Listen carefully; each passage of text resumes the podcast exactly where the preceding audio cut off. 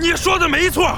猴子警长的话让牛爸爸一下激动了起来，他指着周围的动物，大声说道：“哼，一只小鹅仔就可以随便欺负你们，被打了连哼哼一声都不敢，这样活着，这样活着有半点尊严吗？”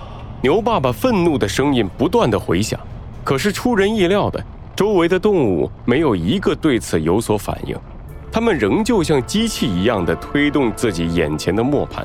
没有人动，也没有人说话，只有磨盘转动的声音在不断的回响着。面对如此诡异的情景，小鸡墩墩忍不住打了一个寒战。猴子警长，他们怎么了？他们……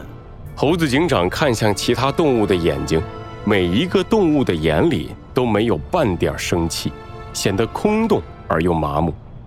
他们被锁链束缚了太久，已经忘记了什么是反抗。什么是自由？看来白鸽镇长不仅在他们身上放上了锁链，连他们的心里也一样被锁住了。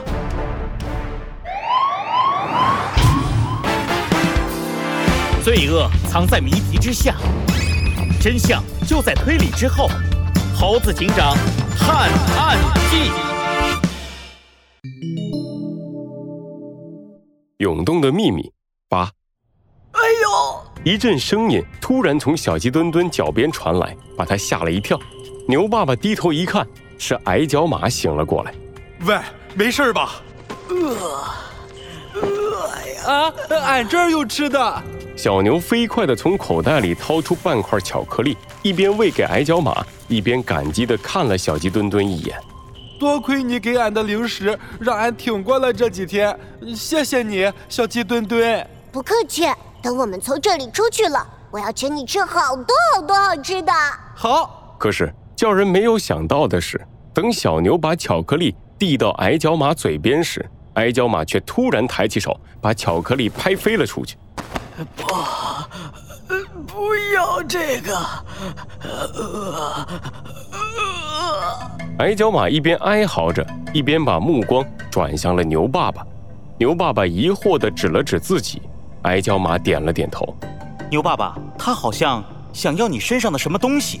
俺，俺身上能有什么东西啊？呃呃，难道是这个？牛爸爸疑惑地从身上掏出了一管装在玻璃瓶里的黑色液体。一看到这黑色液体，矮脚马瞬间露出兴奋的表情。在猴子警长一行人震惊的目光中。他飞快地跳了起来，一把抢过黑色液体，咕嘟咕嘟一口气全部喝了下去。好，很有精神。喝完了黑色液体的矮脚马一下来了精神，他的脸上浮现出了异样的红润，手舞足蹈地回到了圆盘的旁边，干劲儿十足地推了起来。这，这是怎么回事？你给矮脚马喝的是什么呀，爹？俺也不是很清楚。呃，这玩意儿是那些小鹅仔发给俺们的，呃，不过俺不想喝他们给的东西，就没动。呃，没想到，小牛和牛爸爸一阵后怕的看着满面红光的矮脚马，矮脚马满面红光的推着圆盘，好像永远也不会停下来。猴子警长，猴子警长！小鸡墩墩忽然扯了扯猴子警长的衣服，猴子警长疑惑的俯下身，凑到了小鸡墩墩的嘴边。你还记得？我和你说过，白鹅镇长有些眼熟吗？记得呀，怎么了？我想起来了，白鹅镇长和肥鹅阿龙长得简直一模一样。肥鹅阿龙，记忆瞬间涌上了猴子警长的心头。在许久之前，小鸡墩墩执行过一次卧底任务，卧底的目标就是肥鹅阿龙所创办的犯罪组织——肥鹅社。肥鹅阿龙和白鹅镇长的面孔在猴子警长的脑海里不断的重合在一起。确实，他们很像，而且那个瓶子里散发出来的味道也让我感觉有点熟悉，很像是我在卧底的时候接触到的跳舞草。跳舞草，没错，我记得当时我们在打掉肥鹅社之后。销毁了市面上大部分的跳舞草，但还是有一小部分下落不明。这下一切都说得通了。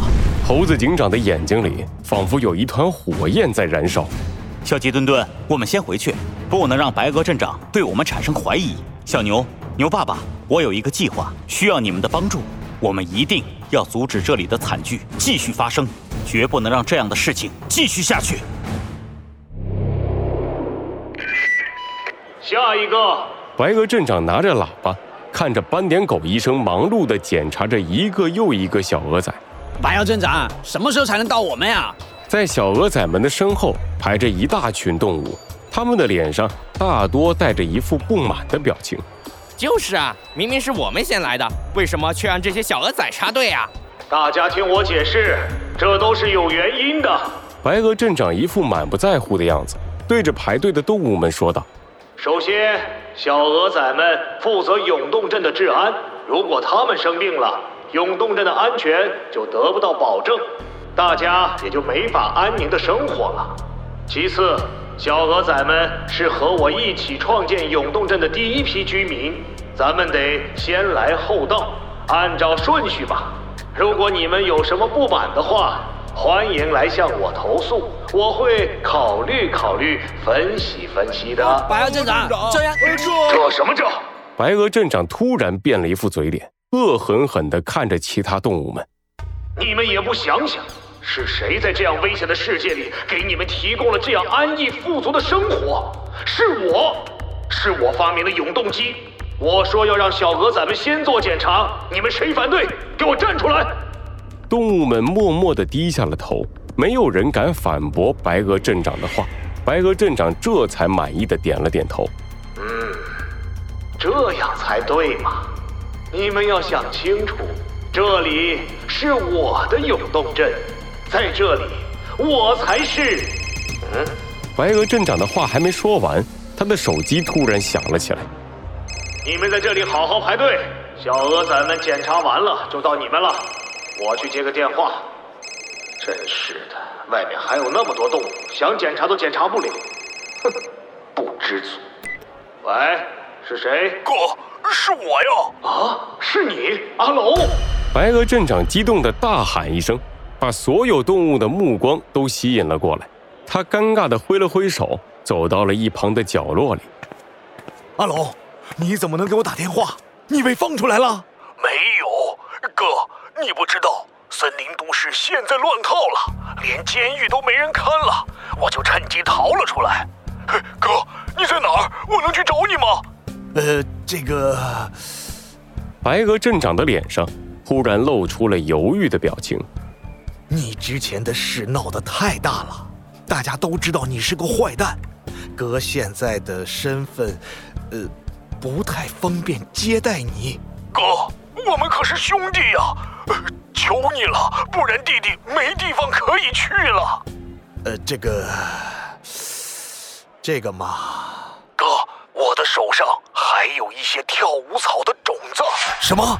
一听这话，白鹅镇长浑身一抖，差点把手机摔到了地上。你怎么会还有跳舞草的种子？你被抓的时候，不是被警察全部销毁了吗？呃，哥。说起来有点不好意思，当年我们说要一起做这个生意，但是我私底下里偷偷藏了一点儿。你这混 好吧，没事，弟弟，哥一会儿给你发个地址，你趁着晚上没人的时候悄悄来哥这儿，哥帮你换个身份，以后还是条好汉。记着，把跳舞草的种子都带上，哥。有大用，好嘞，哥，你放心吧。通话挂断了，白鹅镇长情不自禁地捏紧了握着手机的手。哼，这个就知道给我添麻烦的傻弟弟，还算有点用。